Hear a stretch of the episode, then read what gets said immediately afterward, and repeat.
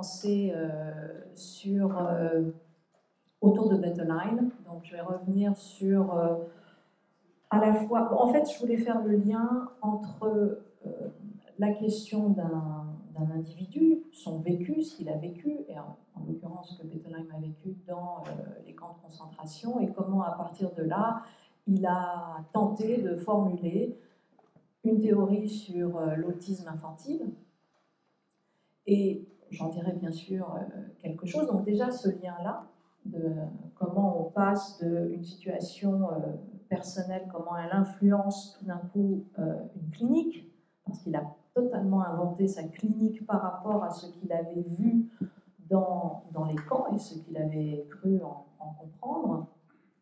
Et puis ça, son, son, analyse très très forte de qu'est-ce que c'est qu'un, au-delà d'un système totalitaire, d'un environnement totalitaire, au sens très large du terme, et pas simplement euh, une société totalitaire, mais comment à l'intérieur d'une famille, par exemple, il peut y avoir un univers, un environnement qui vient désintégrer la personnalité euh, par éventuellement son, totalitarisme ou en tout cas par euh, sa maltraitance immense. Donc, dire quelque chose de ça, de dire que je ne partage pas, bien évidemment, toutes les, comment dire, tout ce que Bettelheim a dit de l'autisme, mais en revanche, je pense que c'est assez éclairant, même très éclairant, pour expliquer le lien entre, encore une fois, un environnement et un processus d'individuation et pas nécessairement pour la question du spectre autistique, mais le spectre autistique est tellement immense que oui, euh, sur certains cas, c'est tout à fait euh, fonctionnant.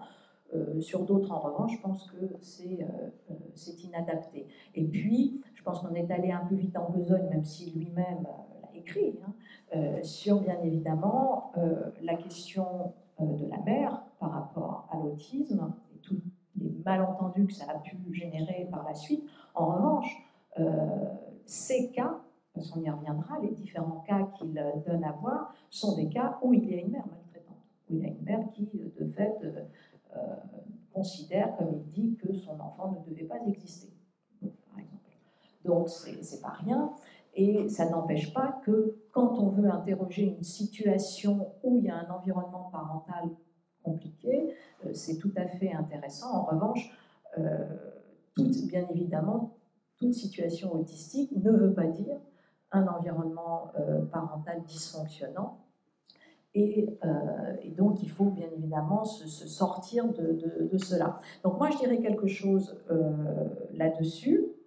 Et puis ensuite, Frédéric va euh, reprendre euh, à la fois ces différentes questions, aussi peut-être une dernière conclusion un peu par rapport aux, différentes sessions, puisque c'est Frédéric qui a eu la charge de, clore un peu le, cours de cette année, et puis sans doute de rebondir sur euh, la question du soin, de la torture, et puis de dire aussi sans doute quelque chose, notamment qui est lié à son dernier ouvrage, euh, sur euh, Winnicott et euh, la question de la démocratie. Donc voilà, donc on va essayer comme ça, un peu de façon mosaïque, de, d'entraverser nos, nos, discours. Et puis bien évidemment, vous dire à la fin, mais bon, à la fin il y aura toujours, comme d'habitude, les questions et si possible nos réponses. Et, et puis vous dire bien évidemment qu'on vous donne rendez-vous l'année prochaine en, année 3 et qu'on continuera ce même principe d'avoir euh, tous les deux euh, le, ce, cours magistral avec ses différents axes qui sont autour du processus de subjectivation, qui sont autour de la question politique du soin, qui sont autour de la question de l'environnement institutionnel. Et, euh, donc, et que ça commencera, comme d'habitude, en, en, septembre, avec bien évidemment toute une, suite, et donc pas une redite euh, des cours de cette année, mais tout simplement une année 3. Et, euh, et voilà. Alors, euh, rapidement, donc Bettelheim, donc on est né en 1903, on va dire que l'une des choses les plus, les plus bonjour, bonjour, les plus importantes et qui a fait basculer sa vie dans à la fois euh, ce qui allait être la, théorisation de sa clinique et en même temps son traumatisme essentiel, et comment ensuite il va sans cesse interroger ce lien entre traumatisme et intégration, c'est le terme qui est utilisé euh, chez Bettelheim, ou désintégration, euh, sous-entendu du sujet, de la personnalité. Elle est déportée à Dachau après une rafle à Vienne, on est en 1938, et puis va euh, séjourner presque un an, un peu moins d'un an, à Dachau et à Buchenwald. Comment il est sorti, la chose n'est pas claire. Comment il a pu, comment dire, être libéré, parce a été libéré. Un intercesseur, sans doute des États-Unis. Enfin, rien n'est clair par rapport à ça. Puis il a fui aux États-Unis. Et il a effectivement quand même vécu tout ce, ce moment où la, euh, la, comment dire, la déshumanisation euh, est, est, en acte dans, euh, dans un camp de concentration, sachant, et qu'il le dira lui-même, que le, camp de concentration n'est pas le camp d'extermination, et que s'il a pu croire à un moment donné que, je le cite, c'est dans son son autobiographie euh, qui s'appelle Survivre. C'est un, comment dire, euh, un texte euh, qui est paru en 1952. Et s'il dit qu'il a pu justement survivre, enfin, s'il a pu penser que on pouvait survivre à la question de la concentration, plus spécifiquement le fait d'avoir été interné dans un camp de concentration, voilà quelle était sa conviction profonde, n'aurait pas de conséquences psychologiques durables. Ce qui n'est quand même pas rien comme hypothèse. Et cette hypothèse qui est fondée sur une espérance un peu folle fait que, euh, malgré tout, qu'est-ce qu'il a très très tôt pu mis en place, et il a pu le faire parce que précisément c'était pas un camp de la mort et que c'était un camp de concentration, donc c'était quand même euh, différent, euh, c'est qu'il a mis en place ce qu'il dit être une défense intellectuelle contre l'envahissement des sentiments perturbateurs. C'est-à-dire que sa première résistance à Bettelheim a été de se dire, au moment où il subissait le mal, au moment où il sentait qu'il était au cœur du trauma, comme il était ce qu'il était, c'est-à-dire bon, un psychanalyste et euh, psychologue formation, etc., euh, il s'est dit, allez, il faut que je mette en place un système de sauvegarde intellectuelle et je vais résister par le fait de construire, d'expliquer le plus objectivement possible ce que je vois là.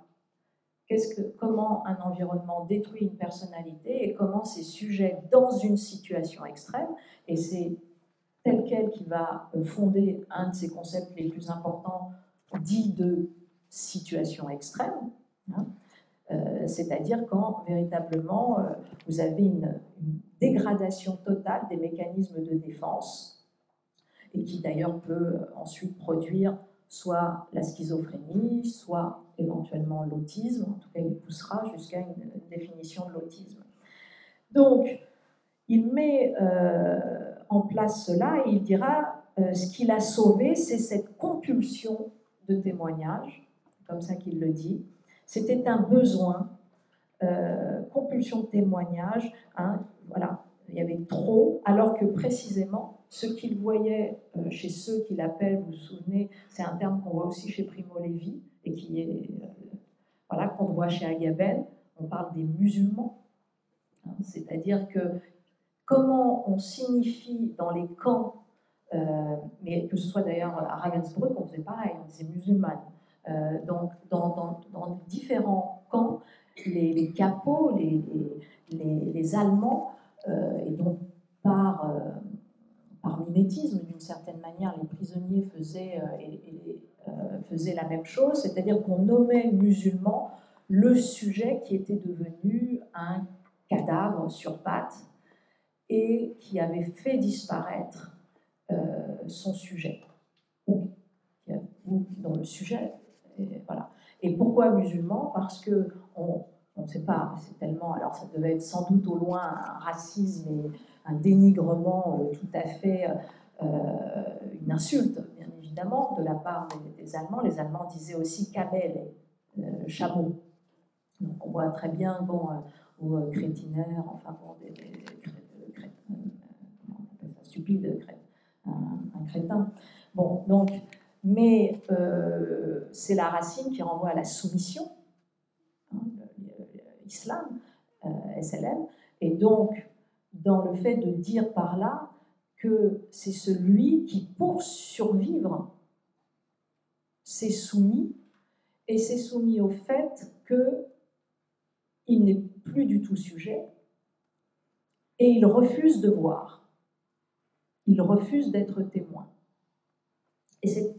Terrible parce que ce que, ce que montre Wetterlein dans un autre grand texte qui s'appelle Le cœur conscient, c'est que précisément pour rester en vie, la soumission est, dans un premier temps, fait croire que l'on va rester en vie parce qu'on se soumet, et Beltline montre que pas du tout. Plus on rentre dans un système euh, de soumission, plus on manque la vérité de ce qu'est euh, la sécurité de l'intégrité de la personnalité, qui n'est pas une sécurité physique, mais qui est quand même d'abord une sécurité psychique, et que très souvent on va trop vite en besogne en pensant que la sécurité physique est l'alpha et l'oméga de la sécurité. Non. Et, que, euh, et donc à ce moment-là, qu'il faut garder le cœur conscient, et notamment conscient des traumatismes que l'on vit, et c'est ce que et, Bettelheim survit grâce à ça, c'est-à-dire qu'il met en place un, système de sauvegarde intellectuelle, dit-il, et d'ailleurs, dès qu'il va sortir du camp, on est en, en 43, je crois, quand paraît son premier article, Comportement individuel et comportement de masse dans des situations extrêmes, qui est le grand article à partir duquel il a fait euh, le cœur conscient. Donc comportement individuel et comportement de masse dans des situations extrêmes. Et on voit d'ailleurs que cette chose-là est bien plus vaste que une théorie de l'autisme infantile, etc. Donc on est dans un rapport de l'environnement euh, totalitaire et comment cela vient détruire et comment on survit à ça. Et pour survivre à ça, dit-il, il fallait sortir de la haine personnelle. Sortir de la haine personnelle et précisément s'obliger à objectiver, parce qu'il pense déjà à ce qui va être derrière, c'est-à-dire comment on va venir aussi sans cesse lui renvoyer la haine personnelle, la haine personnelle en lui disant mais vous êtes de parti pris, et donc tout son travail, c'est déjà de construire le témoignage le plus euh, édifiant possible, mais aussi dans le but euh, de mettre en place une clinique et en même temps euh, de considérer que c'est ainsi qu'il va pouvoir résister. Alors, comment résister? Ben, C'est tout simplement le fait de protéger, encore une fois, l'individu contre la désintégration de, de la personnalité. Et il va expliquer que la survivance, ce qu'il appelle la survivance, c'est essentiellement deux choses. D'abord, euh, le traumatisme originel. Alors, qu'est-ce que c'est que le traumatisme originel? On l'a vu, c'est euh, cette désintégration de la personnalité qui résulte d'un internement euh, dans un camp de concentration. Et cette expérience, dit-il, détruit totalement la vie social de l'individu en le privant de l'ensemble de ses soutiens antérieurs, tels que sa famille, ses amis, sa position dans la vie, tout en le soumettant à un régime extrême de terrorisme et de dégradation. Et en fait, c'est euh, d'être soumis à un sentiment d'irrévocable, comme ça qui aussi euh, définit euh, le réel le réel de la mort, mais le réel de la mort aussi, alors que là, on est dans un camp de concentration, mais c'est le réel de la mort par le fait qu'on est convaincu de toute façon qu'on ne s'en sortira pas. Que même quand on s'en sortira, en fait, la survivance se continuera, c'est-à-dire qu'il y aura l'aura du, du, trauma. Ce sera fini, on n'en sort pas de cette histoire. Et donc, le deuxième, la deuxième définition de la survivance, c'est précisément les répercussions de ce traumatisme sur toute la vie de euh, l'individu. Et donc, à ce moment-là, son hypothèse est la suivante, et son, questionnement, c'est comment vivre avec une difficulté existentielle qui ne présente pas de solution. Qu'est-ce que c'est que cet incurable-là? L'incurable d'un d'un traumatisme euh, aussi collectif. Et euh, inversement, est-ce qu'on peut inverser le problème? C'est-à-dire que éventuellement, est-ce qu'on peut éventuellement sortir de cet inéluctable en remontant le temps et en se disant, tiens, si je crée l'environnement le plus capacitaire possible, le plus accueillant, si je crée l'environnement du soin, là où il y a eu un trauma, est-ce que je peux faire sortir cette personne de son trauma? Et à ce moment-là, c'est comme ça qu'il crée en 1962, enfin qu'il reprend la direction de l'école euh, orthogénique de Chicago. Et, c'était, et avec cette idée de dire, ben voilà, c'est une école où d'abord il n'y a plus aucune règle, euh, on est, ça nous rappelle hein, tout ce qu'on a vu ici sur l'antipsychiatrie, avec euh, Lang, euh, avec Cooper, sur, voilà, sur des, même différemment avec la psychothérapie institutionnelle et ORI, c'est-à-dire ces lieux qui essayent de, fonctionner différemment. Donc, les grandes règles de l'école orthogénique, c'était effectivement d'abord une séparation du, corps malfaisant, donc séparation généralement, alors c'est vrai, avec les parents, avec la famille, euh, et euh, un, soignant qui est absolument, intégralement dévoué à l'enfant, puisque euh, ça va de 6 ans à 18 ans, intégralement dévoué à l'enfant, l'absence de règles, euh, l'ouverture, là aussi, l'ouverture, la circulation aussi euh, des lieux, sauf qu'on ne pouvait pas sortir de l'école orthogénique comme ça, hein, mais euh, on ne pouvait pas rentrer non plus comme ça, donc il y avait quand même une protection très forte à l'extérieur, mais en revanche, à l'intérieur, une grande, une grande circulation pour essayer encore une fois de voir comment on pouvait récupérer du sujet chez euh, chez celui, dit-il, qui était en morceaux. Alors, comment, euh, à partir de là, euh, qu'est-ce qu'il a vu comme réaction psychologique majeure dans, dans les camps?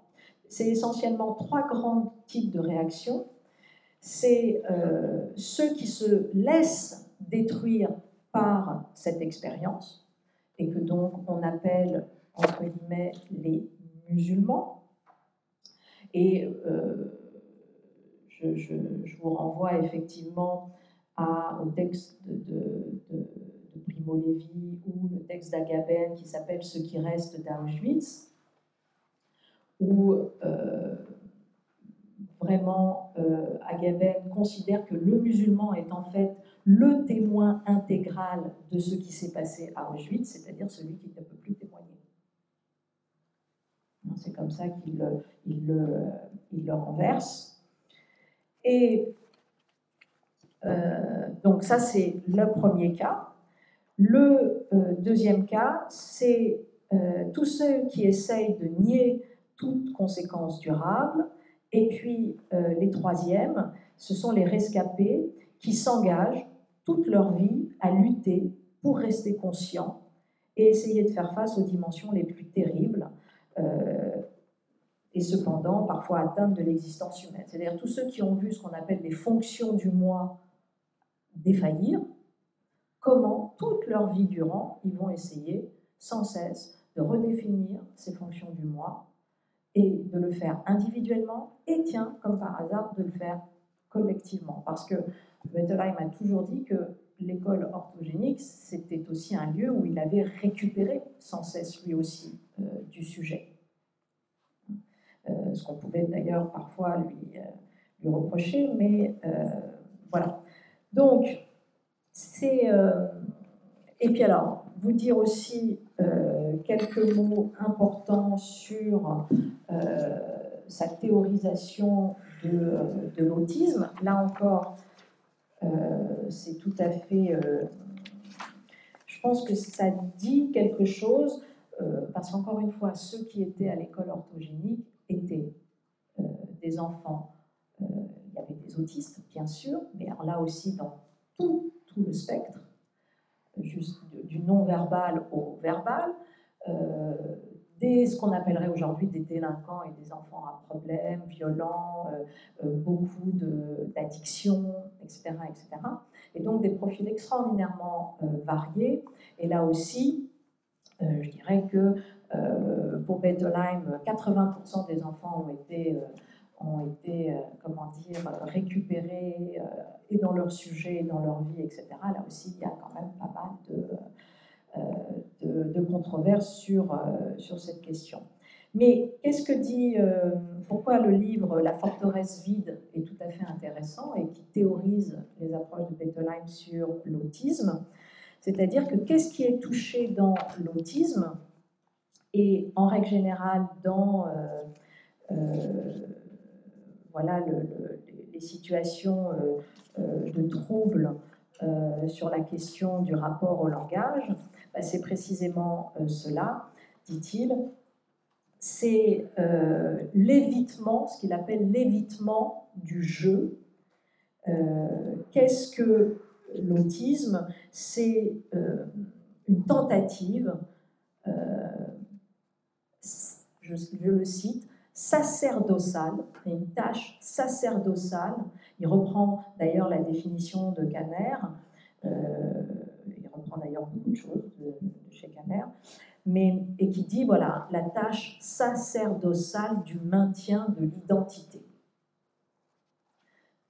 Et encore une fois, si on, on enlève ça pour simplement définir ce qu'est l'autisme et pour simplement revenir à qu'est-ce que c'est un processus d'individuation, c'est quand même un peu ça aussi, c'est-à-dire c'est une tâche sacerdotale du maintien de l'identité, même si elle est beaucoup moins obsessionnelle, elle est beaucoup moins justement. Mais c'est parce, c'est parce qu'elle se fait. Elle se fait de façon euh, évidente. Dès que euh, l'identité tombe en morceaux, vous avez un sujet qui est euh, sensiblement en danger. Et sur la question plus, plus, spécifiquement autistique, et c'est ce que, bien évidemment, avait vu également Bettelheim chez, entre guillemets, les musulmans dans les camps, c'est-à-dire que la fonction appétitive c'est-à-dire l'appétit du langage, hein, disparaît. Et la fonction appétitive, c'est certes l'appétit du langage, mais c'est l'appétit du langage au sens de l'appétit tout court. Hein. La fonction appétitive, c'est tout simplement la direction du désir vers un objet ou un but. Euh, Freud dirait la fonction libidinale, La, la, capacité d'investissement. Donc, ça, c'est précisément ce qui vient euh, disparaître euh, chez euh, l'enfant autistique. Et sans cesse, vous avez là encore le fait que, par exemple, comment va se signifier le sujet chez l'enfant autistique lorsqu'il reprend un peu de capacité langagière, précisément par l'emploi généralement de la négation verbale. C'est-à-dire que c'est par la négation, c'est-à-dire qu'il n'y a pas de je, mais veut pas. le je n'est pas là, euh, mais euh, par le fait de. Euh, comme si, dit-il, comme si la négation verbale était une protection magique contre des événements désagréables. Donc, euh, donc tout son... Et puis, il définit également le trouble autistique comme une, capacité impossible d'abstraction. C'est un désordre de, euh, de l'abstraction. Vous avez ça aussi dans euh, La forteresse vide.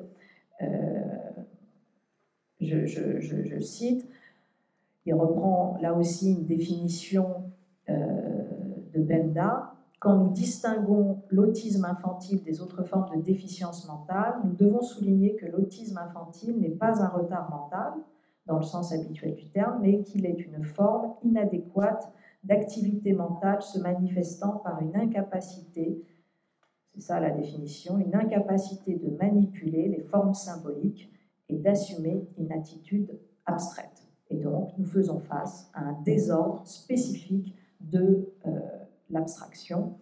Et là encore, euh, tout le, travail de, de Bettelheim, ça va être de voir comment ces différents déficits, des ordres de l'abstraction, euh, tâche impossible du maintien de l'identité, euh, mise à distance du déficit parental et de euh, la, maltraitance parentale qui se fait souvent par le fait que le parent n'a pas voulu que, consciemment ou inconsciemment d'ailleurs, que l'enfant existe. Voilà en gros la méthode de de l'école de Chicago. Et euh, je termine juste, on a fait une version très rapide un peu de, tout cela, mais euh, je termine juste, ça doit être là-dedans, je cherche, hein, comme d'habitude, pouf pouf, 142, je crois que c'est là.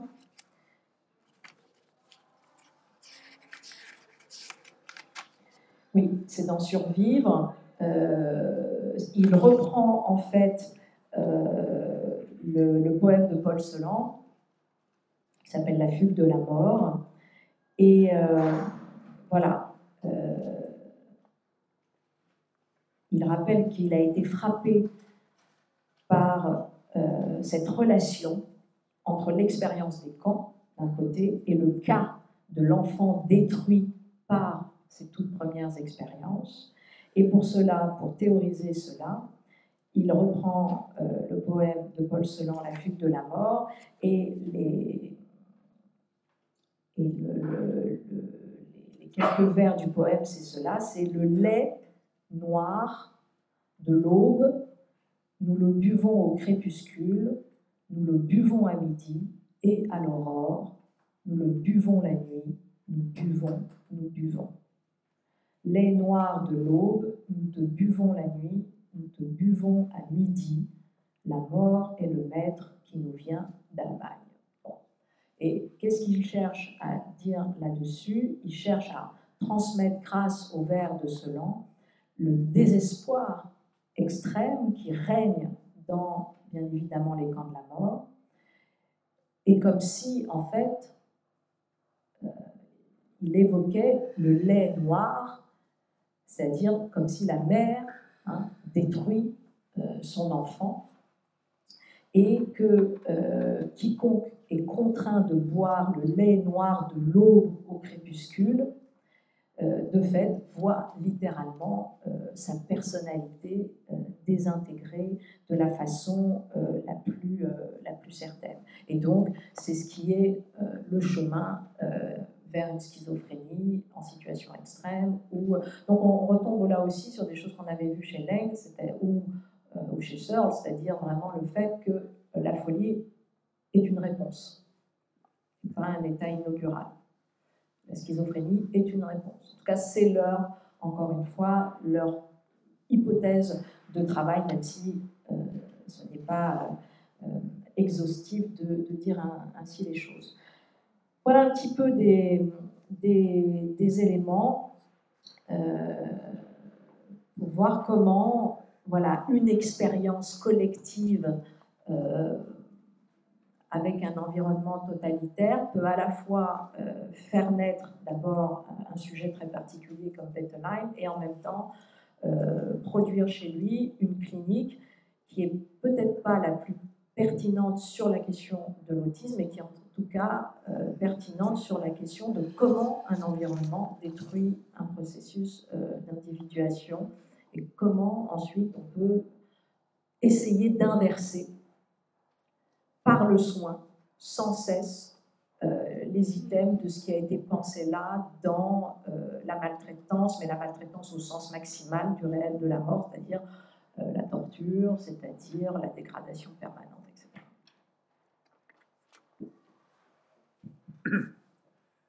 Merci. Euh, donc merci à toi. Évidemment, euh, euh, je savais que ce serait intéressant, important, difficile et stimulant et tout ce qu'on veut de suivre sur cette dernière séance. Mais là, tu as mis la barre à un endroit où, je vais essayer de la reprendre, mais ça va être un défi plus encore que je ne pensais.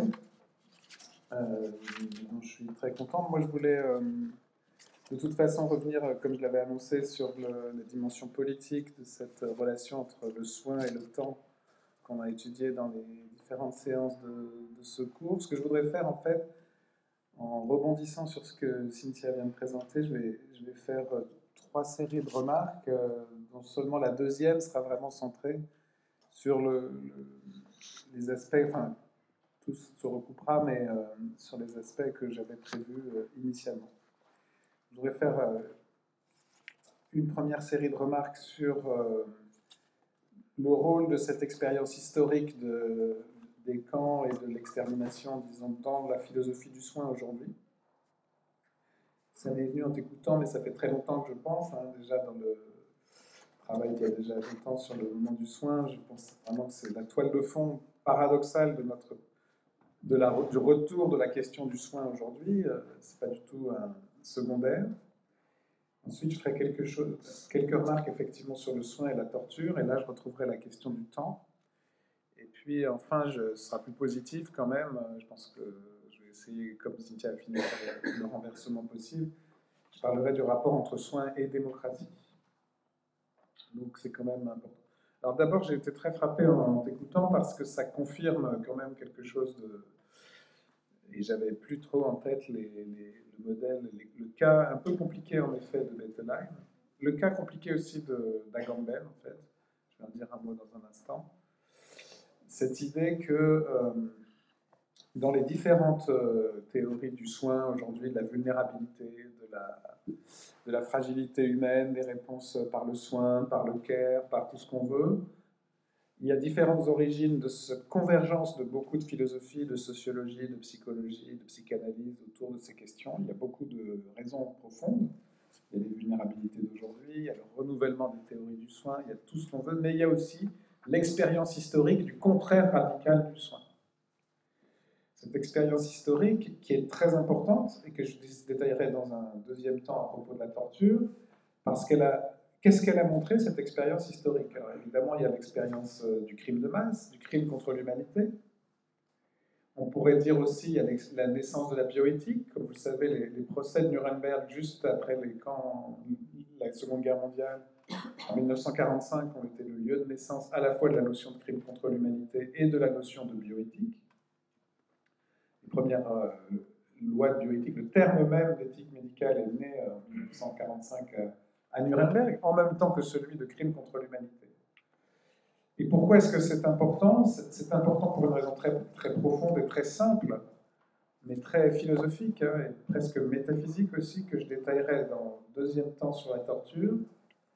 C'est parce que l'expérience des camps d'extermination a montré que tout dans l'homme, tout ce qui nous paraît humain, qui nous paraît naturel ou essentiel, qui nous paraît euh, euh, pouvoir reposer intuitivement, spontanément, qui nous paraît reposer sur des fondements euh, essentiels, qu'ils soient euh, liés à la nature humaine d'un point de vue, je dirais, biologique ou d'un point de vue métaphysique, tout en fait dépend d'une construction relationnelle et humaine et sociale et peut donc être défait.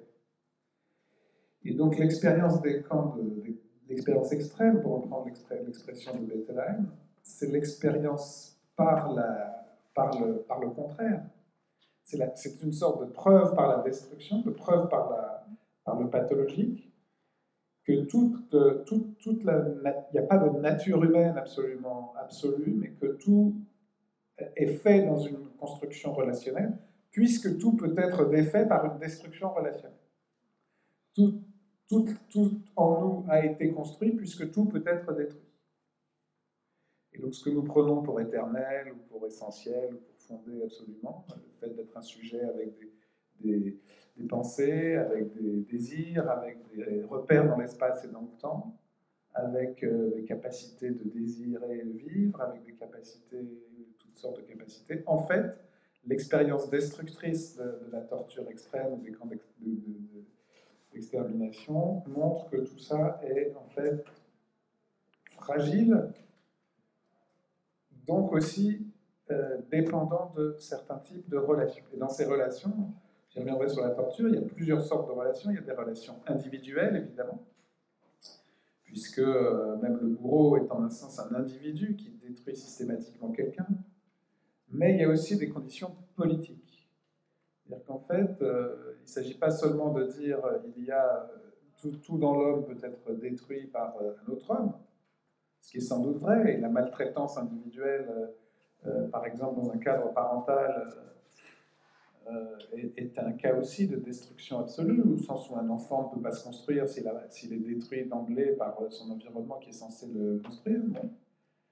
Mais il y a quelque chose de spécifique que nous apprennent les camps, et c'est aussi l'idée que, au fond, nous, pouvons être détruits dans des circonstances collectives et politiques par des institutions, des institutions faites pour détruire des sujets, et donc aussi, inversement, ça nous montre, on tire la preuve inverse, ça nous montre que nous avons besoin pour nous construire aussi des institutions. Donc pas seulement des relations individuelles, pas seulement d'amour, mais de justice. Pour le dire un peu comme euh, Ricoeur ou Lévinas, c'est brutalement. Et donc en fait, ça nous montre aussi, d'ailleurs on peut avoir tout l'amour qu'on veut, si on est dans un régime totalitaire, on, sera détruit quand même, même si on n'est pas déporté dans un camp extrême. C'est-à-dire que même les, Allemands épargnés par la fureur exterminatrice de leur régime ont été abîmés par le régime totalitaire, voire détruits. Et donc il y, a, un très beau livre d'ailleurs sur ce que signifie rêver sur le Troisième Reich, rêver sous un régime totalitaire. Et un célèbre dissident soviétique avait dit euh, le seul moment où on est libre dans un régime totalitaire, c'est dans ses rêves, ce qui est en fait, même cela, faux. Orwell l'avait bien montré en 1900, en 1984. Et euh, en réalité, donc, ce qui veut dire, donc, il faut toujours en tirer cette preuve négative, c'est-à-dire qu'en fait, nous dépendons du soin plus que nous ne croyons. Nous l'oublions. Quand ça marche, nous l'oublions.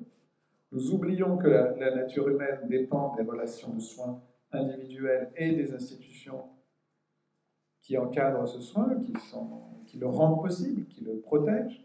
Moi, je dis parfois du soin du soin, soin politique, du soin relationnel.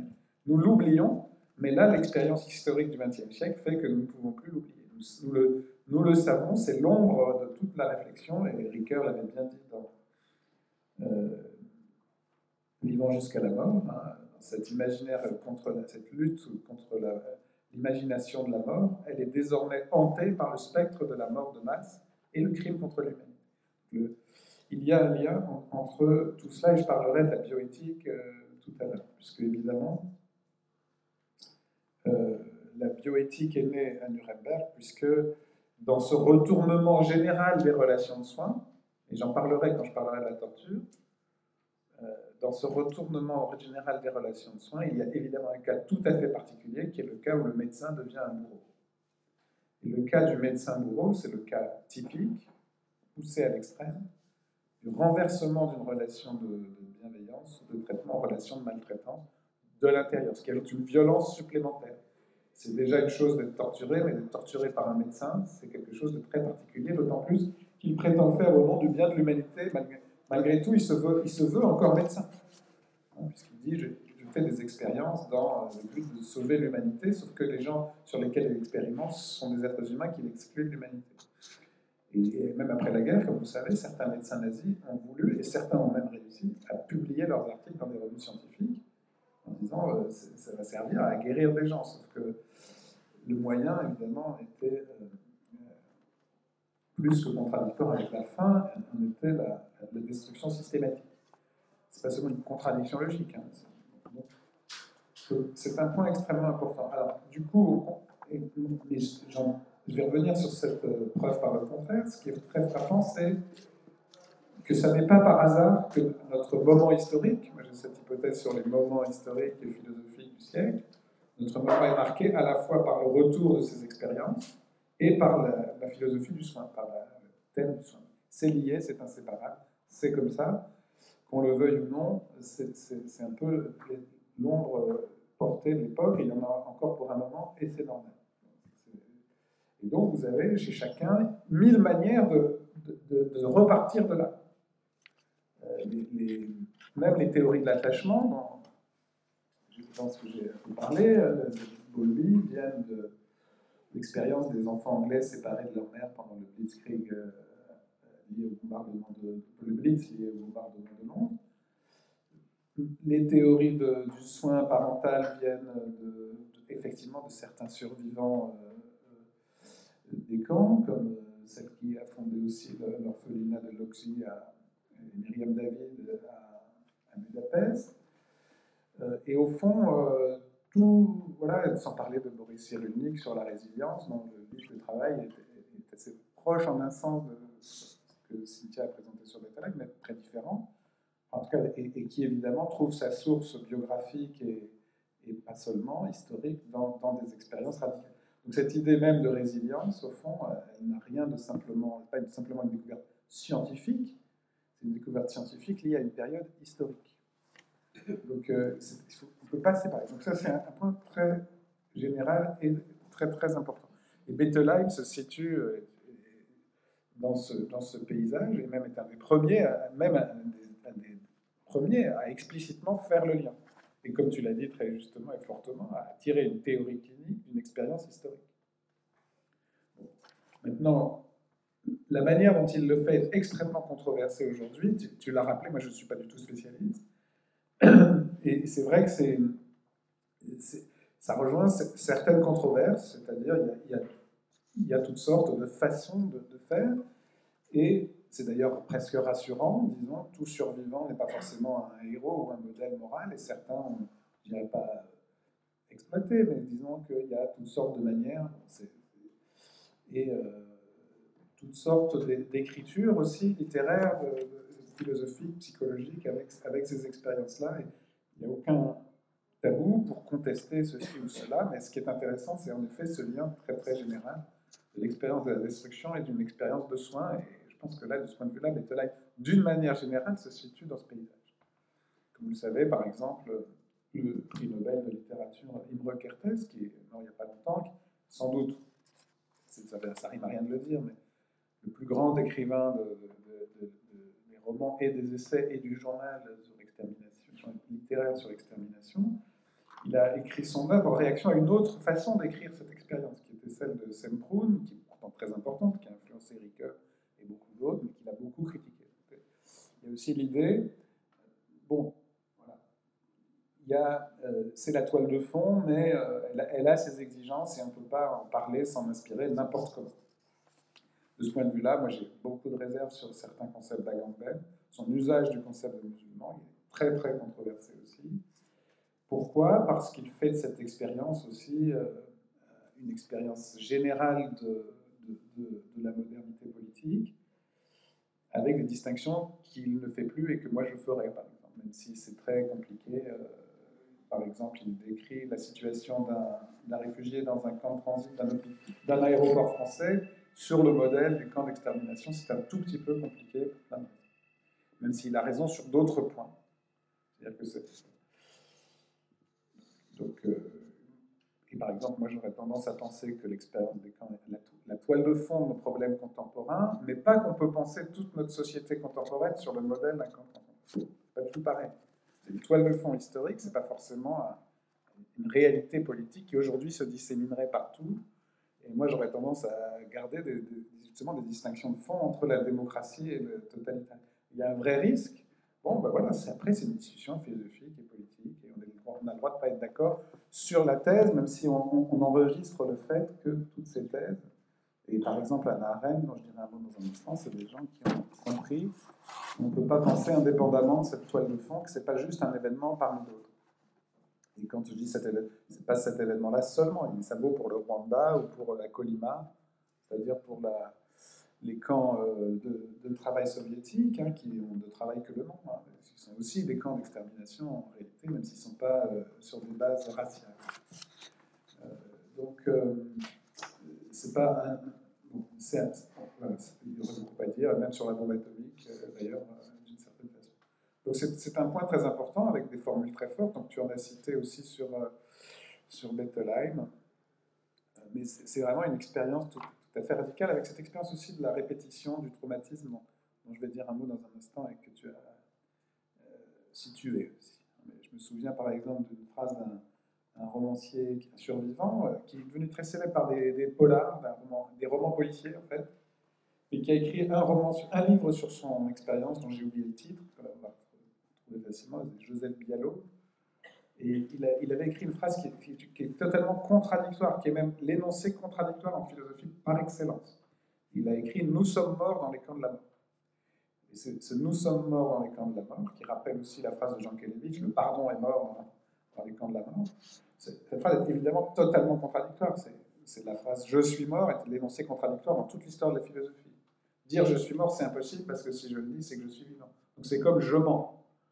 Je mens, le paradoxe du menteur, pas possible, parce que si je mens, euh, alors ce que je dis est faux, mais en même temps, si je dis que je faux, c'est que je ne mens pas, or je mens, donc euh, c'est des contradictions sans fin, mais l'énoncé je suis mort est lui aussi tout à fait contradictoire, pour les raisons que je viens de dire. quand Bialo dit nous sommes morts dans les camps de la mort, ça veut évidemment dire quelque chose de littéralement vrai. Il est vivant, il le dit, mais en fait il est mort parce qu'il a connu pire que la mort et il n'est pas vraiment un survivant. En fait, l'idée de survie est, trompeuse. Hein, et, en même temps, c'est très compliqué. Moi, je n'irais pas interpréter les expériences des uns des autres parce qu'il y a une pudeur à avoir et je n'irais pas dire que X ou Y s'est suicidé parce qu'en fait, il n'avait pas, réussi à, survivre. Qui sommes-nous pour dire qu'ils ont échoué à survivre? Mais par contre, euh, quand quelqu'un comme Bialo dit Je suis mort dans les camps de la mort, alors qu'en fait, il n'est pas mort en fait, il a évidemment raison, et euh, c'est, là, ça nous amène vers déjà l'idée de l'effet temporel, qui est très très important, puisque moi j'ai essayé de montrer euh, là dans, le cours qu'il y avait toujours une double peine dans une, expérience de souffrance se paye d'une expérience temporelle négative en prime, une double peine de toute souffrance. Évidemment, un point dont je n'ai pas assez parlé, voire pas parlé, c'est l'effet de, traumatisme, de répétition, l'effet que la souffrance radicale fige dans le temps, fixe comme un clou euh, le sujet à son expérience traumatique, qui ne cesse de revenir et arrête le temps, en quelque sorte. Et donc cet aspect dont, je n'ai pas assez parlé dans le cours, le voilà maintenant l'expérience du traumatisme. J'ai parlé, comme vous vous en souvenez, de l'urgence, du chronique, de, un peu de la fin de vie et de la mort, mais je pense que la question du traumatisme, j'aurais dû lui consacrer 12 séances ou 50. Et euh, c'est un remords que Cynthia a fait, naître dans mon propos, mais euh, voilà, ça me permet d'exprimer ce remords et, de, faire à moitié pardonner. Mais c'est quand même très fondamental.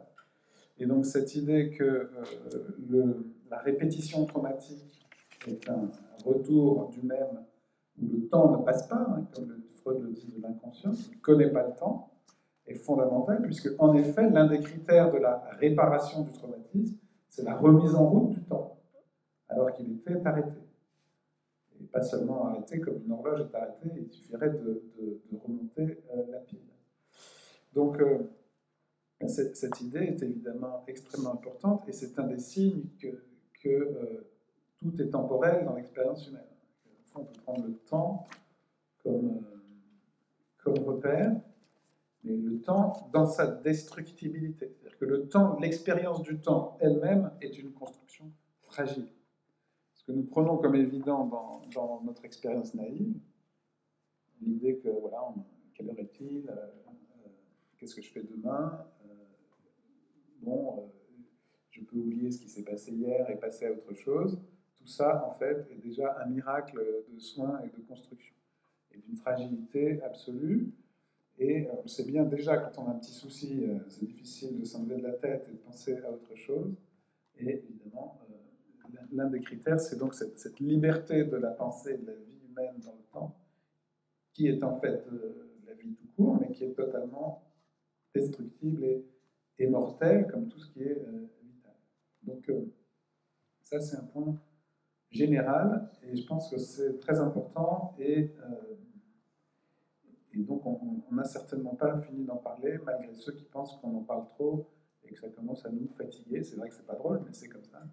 heureusement, on parle aussi des, résistances positives et même des, expériences joyeuses, parce que c'est évidemment tout aussi fondamental que les expériences de, de destruction. Donc, voilà pour la, toile de fond. Le deuxième point, pour moi, c'est euh, un travail, effectivement, on en parlait avec Cynthia en essayant de se concerter sur la séance commune d'aujourd'hui. Et c'est vrai que euh, j'aurais tendance spontanément à faire une relation de, miroir assez terrible entre, et complétant ce que je viens de dire, entre le soin et la torture. J'avais écrit un petit article à la demande du centre Primo Levi euh, là-dessus. Et c'est vrai que c'est extrêmement troublant. La torture est le miroir inversé du soin. Et ce que ça nous apprend, ça nous apprend quelque chose sur la torture, mais ça nous apprend aussi quelque chose sur le soin. Et ce que ça nous apprend sur le soin, c'est évidemment encore le même point, et c'est pour ça que c'est important après de finir sur la démocratie, c'est de dire que on peut faire tout ce qu'on veut, mais il y a une dimension politique dans le soin. Il est impossible de, de considérer le soin seulement comme une dimension, dirais, organique, un traitement de la souffrance physique. C'est impossible de le considérer même seulement comme une dimension psychique, comme le soin de quelqu'un par quelqu'un d'autre il y a une dimension politique dans le soin et l'expérience de la torture vient nous le prouver, euh, même si on en a heureusement plein d'autres dimensions de l'expérience qui ne vont pas jusqu'à la torture pour nous le prouver aussi. Soit l'injustice dans l'accès aux soins ou, l'institution de l'hôpital, avec ses ambivalences et heureusement aussi les, le, tout ce qu'il y a de positif dans une politique du soin. Parce que quand on dit il n'y a pas de soin sans politique, c'est pour le meilleur et pour le pire. C'est pour le pire, mais c'est aussi pour le meilleur, il ne faut, pas souhaiter un soin sans politique. Il faut souhaiter un soin avec les bons côtés de la politique et sans les mauvais. Mais sans politique, vous n'aurez pas de soin du tout non plus. Donc euh, ne souhaitez pas non plus un soin, un soin purement délesté de la politique. Ce serait euh, évidemment la, pire des choses et vous auriez un soin extrêmement fragile, dépendant simplement des compétences et de l'amour qui elles-mêmes sont très précaires et dans une société qui ne s'occuperait pas du soin, vous n'auriez pas de soins du tout. Donc, il euh, ne faut pas se tromper quand on relie soin politique. Hein. C'est pas, la politique n'est pas le mal du tout. Par contre, elle est tout aussi ambivalente que le. Par contre, euh, quand elle se mêle d'être mauvaise, elle peut l'être beaucoup. Mais bon, euh, justement, c'est ici qu'intervient la question de la démocratie. Donc, le, rapport entre soin et torture est, assez fascinant parce que euh, tout ce que montrent les, théories contemporaines du soin, on, le retrouve, c'est comme si les bourreaux l'avaient déjà inventé. Euh, et ça va très très loin. Et pour ça, il faudrait s'inspirer, mais je n'ai pas eu le temps revenir pour aujourd'hui, mais il y a des textes d'Anna Arendt extrêmement importants justement sur euh, la dimension psychique de la torture avec ses conséquences dans l'espace et dans le temps. Mais j'en dirai un mot quand même. Donc il y a toujours au moins trois dimensions de la torture. D'abord, il n'y a pas et ça rejoint aussi le grand texte de Simone Veil sur le malheur. Euh, le malheur et l'amour de Dieu, qui est peut-être le, plus grand texte sur le soin et son, revers, hein, c'est l'expérience du malheur. En gros, toute, euh, toute, torture euh, interhumaine, délibérée, hein, toute torture vraiment délibérée, a, vraiment trois dimensions, comme si le bourreau avait déjà compris la profondeur du soin. La, torture a toujours une dimension physique, évidemment faire souffrir le corps. C'est quand même la base.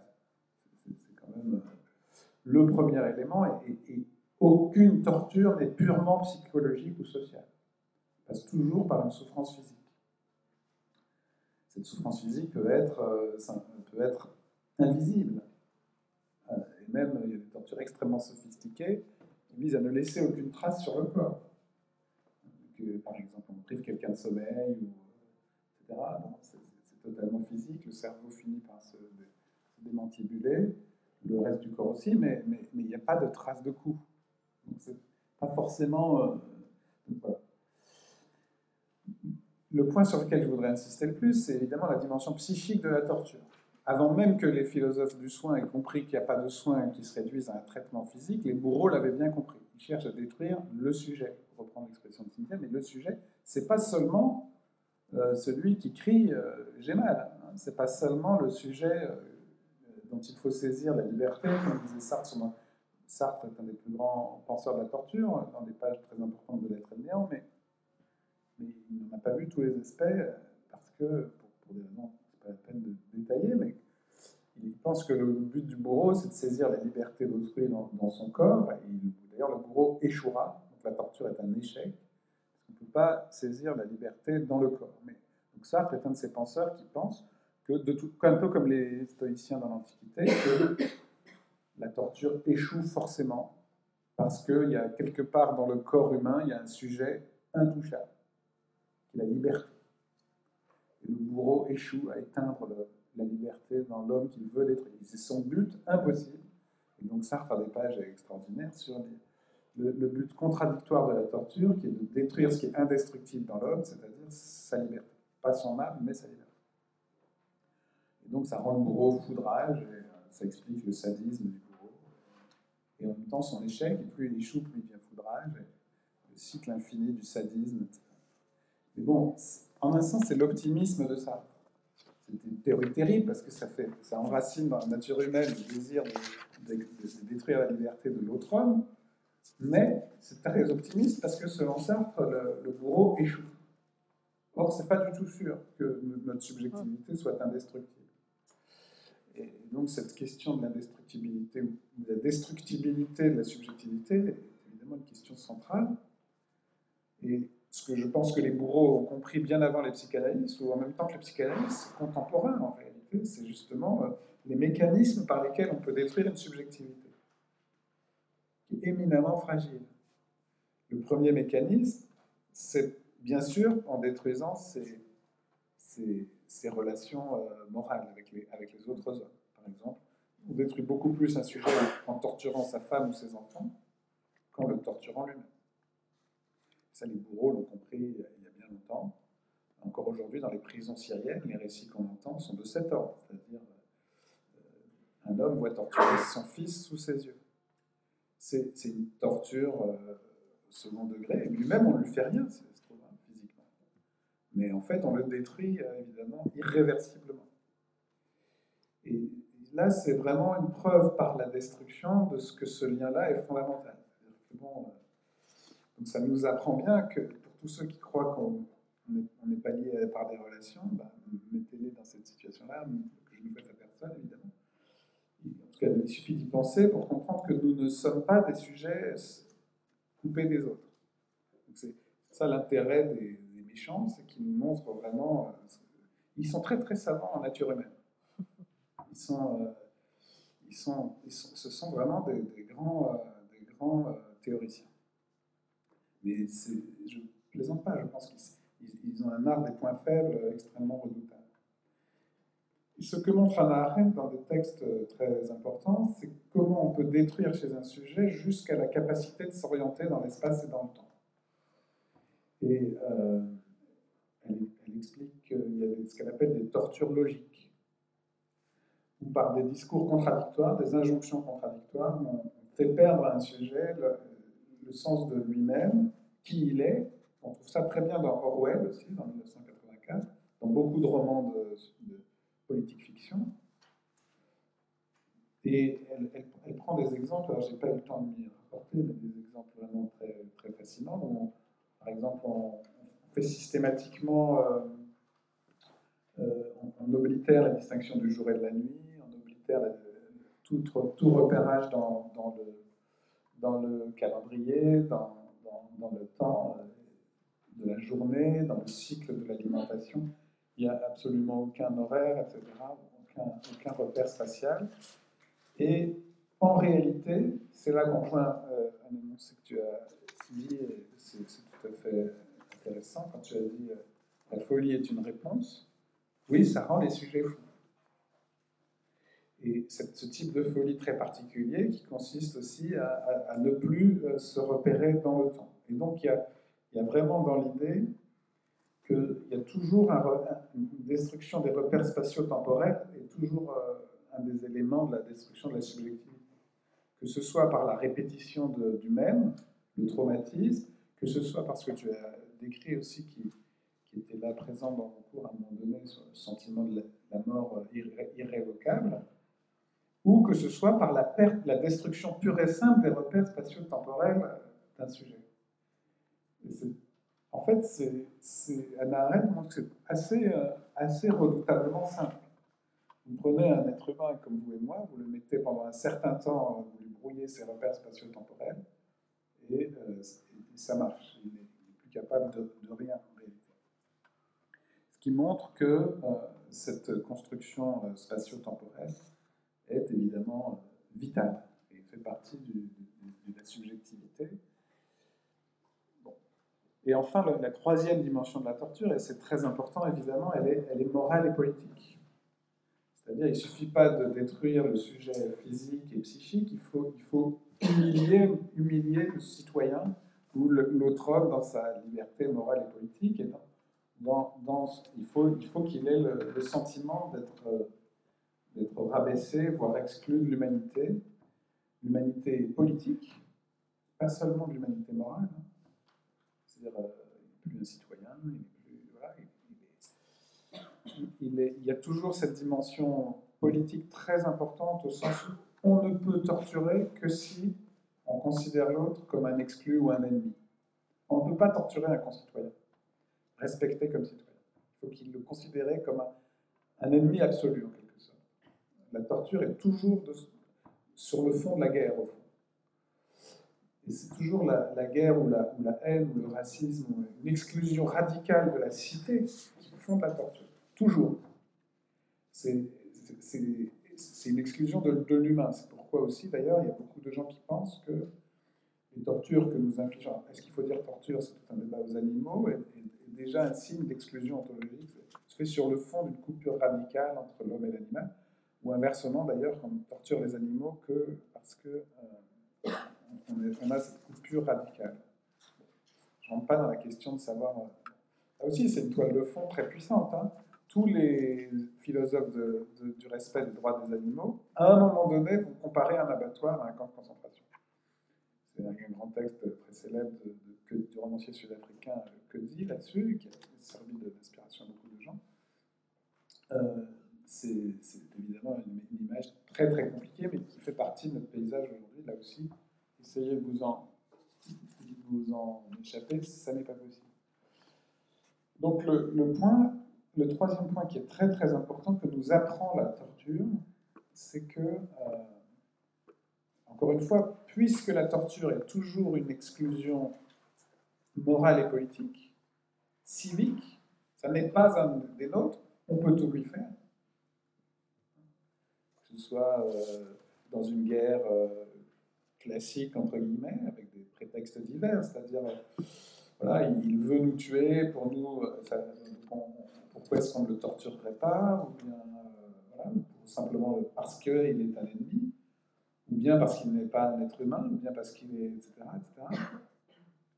Eh bien, vous voyez bien que le raisonnement tient, c'est-à-dire si la torture suppose l'exclusion civique, morale et politique, cela veut dire que le soin suppose le contraire. Et donc, la condition fondamentale du soin, c'est de reconnaître l'autre dans un espace moral et politique partagé. Et ça n'est pas une condition secondaire du soin. Vous ne soignerez pas quelqu'un si vous ne l'avez pas inclus dans une sphère commune d'ordre moral et politique. Et c'est pourquoi, au fond, euh, l'idée qu'on soignerait spontanément tous les êtres fragiles et vulnérables n'est pas, pas défendable jusqu'au bout. On ne soigne que si euh, on juge d'une certaine façon ou d'une autre, qu'on soit un être moral par nature ou pour d'autres raisons, l'autre comme devant être soigné. Soit parce qu'il fait partie de la cité, soit parce qu'il fait partie de l'humanité, soit parce qu'il fait partie des vivants, il faut soigner tous les vivants. On peut avoir toutes sortes de justifications morales, mais on ne soigne pas seulement quelqu'un parce qu'il est en danger physique ou psychique la vulnérabilité objective ne suffit pas. C'est pour ça qu'il y a des, philosophes comme Lévinas qui ont pensé la vulnérabilité comme purement morale, comme un commandement, et pas comme une fragilité organique. Ce qui est d'ailleurs un cas extrême. Pourquoi? Parce que pour Lévinas, la, la, vulnérabilité nous commande, nous oblige. Mais pourquoi est-ce qu'elle nous oblige? Parce que précisément, non seulement je suis un concitoyen de l'autre, mais je suis à son service, ce renversement moral un peu extrême, une profondeur admirable, mais qui, met la barre très très haut pour la moralité humaine, que euh, Lévinas a voulu produire. Précisément parce que, pour lutter contre l'inverse, en fait, pour lutter contre l'idée que, précisément, ben, quand on dit tu ne tueras point, c'est parce qu'en fait, on est très très bien disposé à tuer, surtout quand on n'a pas inclus. Donc le soin suppose une reconnaissance politique, pour le résumer. Et euh, donc ça, c'est évidemment extrêmement important euh, pour penser euh, le rapport entre soins et politique. Et c'est pour ça que la torture est, évidemment un, contre-modèle parfait pour, penser le soin. parce qu'on y retrouve tout, on y retrouve la méticulosité du soin, on y retrouve sa dimension psychique et relationnelle, on y retrouve ses conditions politiques, mais avec un changement de signe en quelque sorte. Tout ce qui était plus devient moins.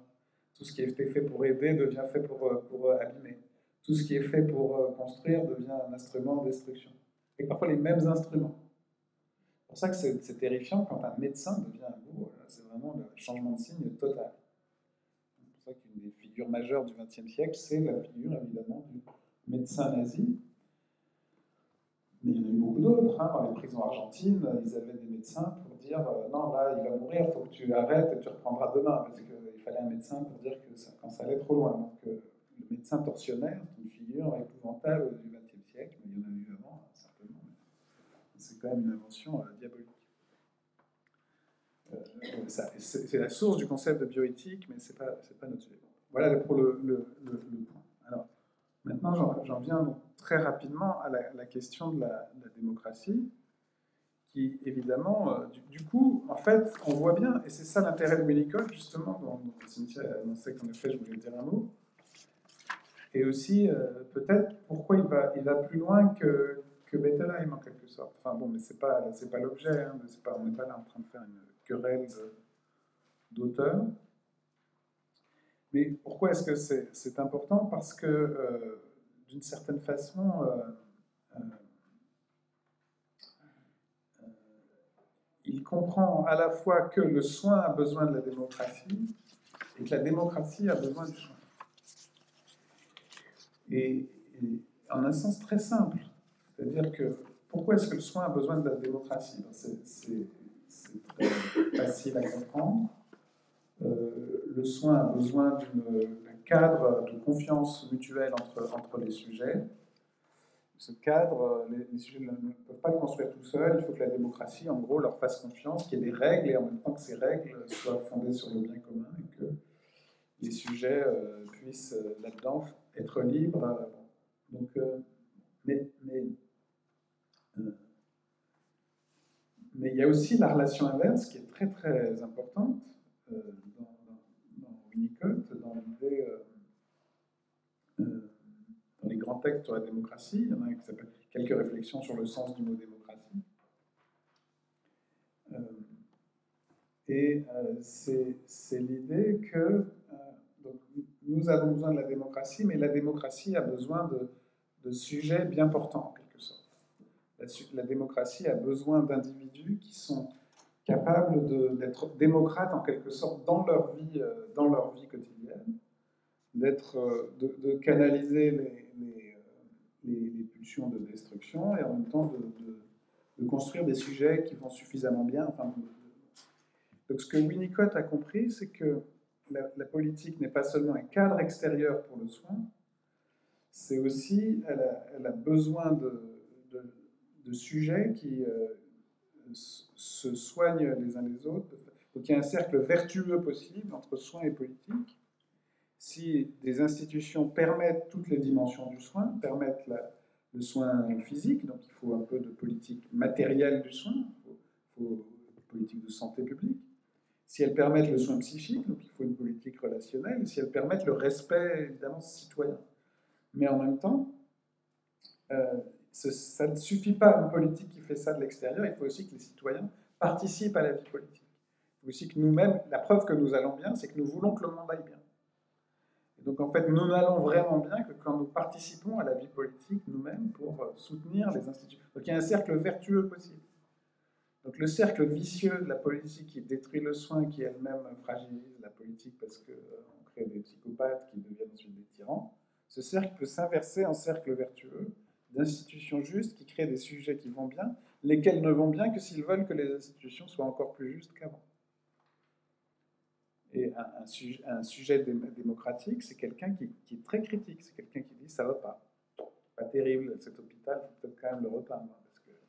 Mais ça, c'est un sujet qui va bien, parce qu'il veut que ça aille mieux. Et il voit ce qui va mal. Et aller bien, c'est pas dire tout va bien. Donc euh, c'est très important d'avoir cette capacité critique qui pour moi est le sommet de la, vie démocratique. La capacité à dire, euh, là, ça, pourrait aller mieux. C'est certainement pas la capacité à dire tout va bien qui est la preuve d'une démocratie. Si tout allait bien, ben, on ne serait pas en démocratie, parce que la démocratie, ça consiste à voir ce qui va mal. Et quand on dit tout va bien, c'est plutôt un signe du totalitarisme que de la démocratie. Il y a eu une illusion démocratique.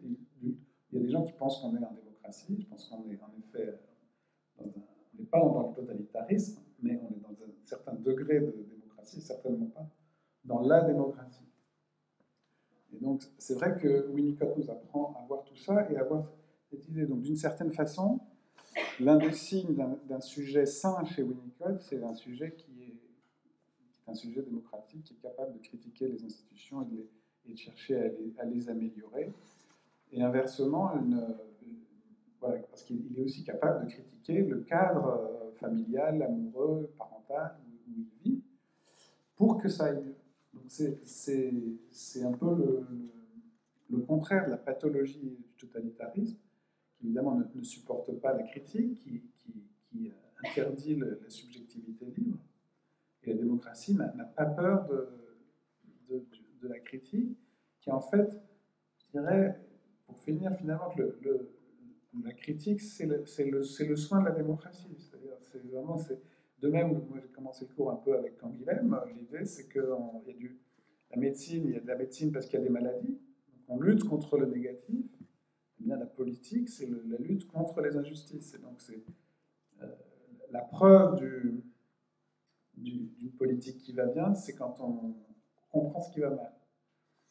Et, donc, on lutte contre lui. Euh, il y a un lien très très profond entre soins et politique euh, qu'il faut euh, continuer à, creuser euh, et qui n'est pas seulement, et heureusement, le, cercle vicieux ou la preuve par le négatif absolu, par les camps de la mort ou par la, torture. Ceci dit, au-delà de la, encore une fois, au-delà de la torture extrême qu'on a évoquée aujourd'hui, il y a du négatif quotidien heureusement pas de la torture, mais de la maltraitance. Et donc on a tous les jours la preuve que le négatif nous apprend ce qu'il faut vraiment euh, défendre et, soutenir. Et donc euh, aussi nous apprend le, positif. Euh, voilà un petit peu les points. Oui, juste pour, pour, pour, vous donner parce que là, ce qu'on a essayé de, faire, c'était de revenir aussi à pourquoi on vous avait proposé sans cesse de ne pas euh, désentrelacer euh, la question subjective du soin, la question institutionnelle du soin, la question politique du soin. Et on interrogeait ces continuums pour montrer à quel point ils se nourrissent les uns les autres et ils se construisent à partir des uns des autres. Et c'est dans un autre regard sur la folie sur la folie, euh, et ça dit exactement euh, avec le terme d'environnement et pas avec le terme institution, mais c'est comme ça qu'il faut aussi euh, l'entendre.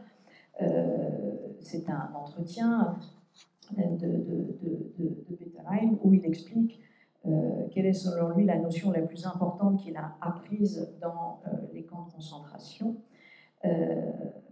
avant que je n'aille dans les camps de concentration nazis, je ne croyais pas qu'un environnement puisse avoir un impact aussi destructeur sur une personne. Et il poursuit, il disait, en tant que psychanalyste, je le savais, mais c'était pas les nazis, c'était le papa et la maman. C'est-à-dire, c'était, euh, en gros, j'étais tout à fait prêt à accepter que des gens ayant pour vous une importance soient capables de vous détruire. Ça, c'est ce que tu disais tout à l'heure sur la question de l'amour qui peut nous porter ou nous détruire. Donc ça, il avait tout à fait fait le lien en tant que psychanalyste. L'aspect destructeur de l'influence de ses parents ne surprend pas la pensée psychanalytique. Mais en revanche, ce qu'il n'avait jamais expérimenté cliniquement, c'est que, dit-il, les prisonniers politiques considéraient les nazis avec un immense mépris. Ils n'avaient pour eux aucune importance émotionnelle. Et comment le fait qu'alors qu'ils n'ont aucune importance émotionnelle, comment alors ils détruisent quand même Donc c'est ça qui lui fait comprendre que ce qui se joue là, c'est bien évidemment pas simplement la relation intersubjective avec un sujet, mais ce qui se joue là, c'est toute l'aura de l'institution environnement humain qui fait qu'à un moment donné, si vous n'avez pas euh, ce, ciel relationnel derrière euh, votre processus d'individuation, ça peut euh, s'écrouler. Et donc, c'est ça qui est intéressant et c'est ça qui fait que, ensuite, il dit, euh, à ce moment-là, l'environnement, c'est ce que j'ai appris dans le camp de concentration, peut avoir une puissance de destruction extraordinaire. Et à ce moment-là, j'ai essayé d'inverser ça, construire un environnement qui est une influence aussi puissante pour le bien que le camp de concentration l'avait eu pour la destruction de la personnalité. Donc on est vraiment dans ce que euh, Frédéric a raconté sur la question de passer par le chemin, par la preuve du négatif, pour essayer euh, d'accéder à, tiens, qu'est-ce que c'est euh, la définition d'un mal et surtout la tentative d'une réponse. C'était juste un point pour vous dire ça. Et puis un autre point, simplement aussi, dans Survivre, chez Bedelheim, simplement la différence qu'il fait entre le psychotique, mais pour vous montrer aussi que c'est qu'il y a bien évidemment une différence, mais que pourtant le résultat est le même. Euh, le psychotique est le prisonnier. Le psychotique confère à des personnages significatifs de son environnement le pouvoir de le détruire. Donc on est dans une illusion.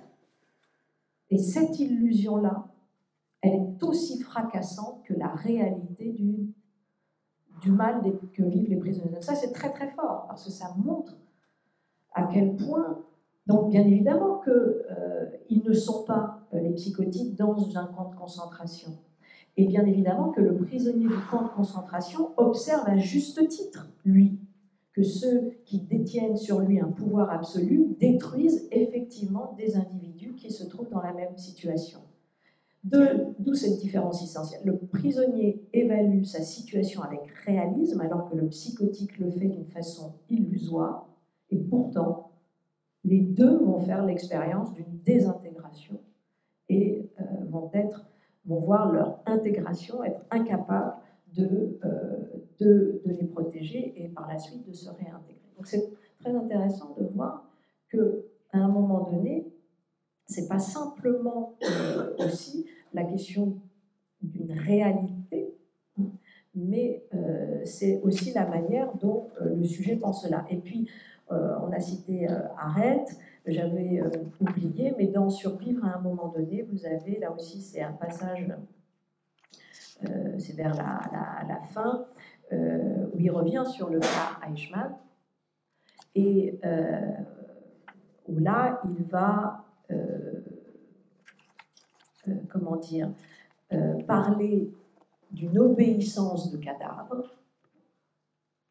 pour euh, précisément expliquer à la fois, dit-il, euh, ce, qui se fait, chez le prisonnier, le dit musulman, et en même temps chez Eichmann, le fonctionnaire zélé euh, du, du, nazisme.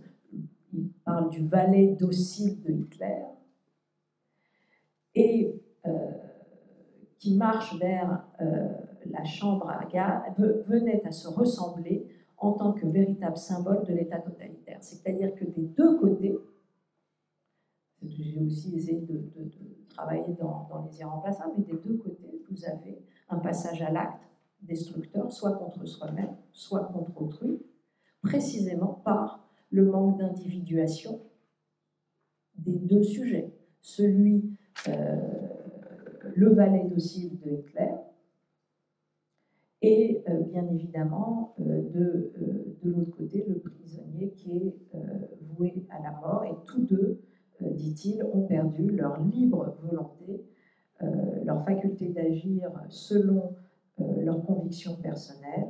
ils ont perdu tous les deux leur cœur conscient. Mm. Si on prend le- Je peux, je peux en Bah parler oui. une seconde? Parce que moi, ça m'a toujours choqué chez Arendt, cette idée de, qui ne savait pas ce qu'il faisait.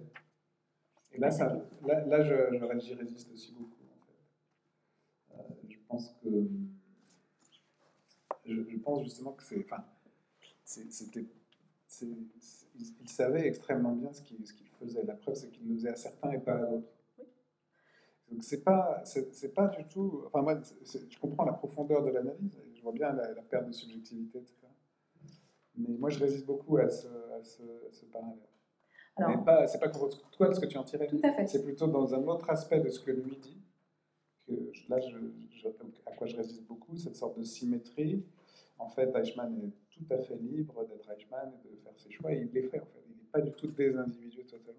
ce que dit euh, Arendt dans euh, Eichmann à Jérusalem, c'est ça. Elle dit les deux. Parce que je sais qu'elle fait une thèse sur la banalité du mal et elle fait une thèse qui renvoie précisément à ce jeu et elle dit régulièrement que Eichmann est sujet. Mm. Quand il s'agit de sa petite histoire et qu'à chaque fois que le président lui demande Tiens, que faisiez-vous à ce moment-là? Bah, Tiens, Eichmann récupère du sujet et raconte précisément ses devoirs administratifs et comment il, a, il s'est battu pour récupérer tel ou tel dossier avec zèle, etc. Et elle dit Bah, Il y a bien du sujet. Donc il n'était pas un bien évidemment au courant. Il essaye donc précisément de raconter cette histoire-là, et en même temps de l'autre côté, parce que je pense que la thèse de la banalité du mal est tout à fait juste aussi, c'est-à-dire que vous avez à un moment donné, Eichmann se raconte aussi une histoire sur son sujet disparaissant et sur sa bonne conscience, etc.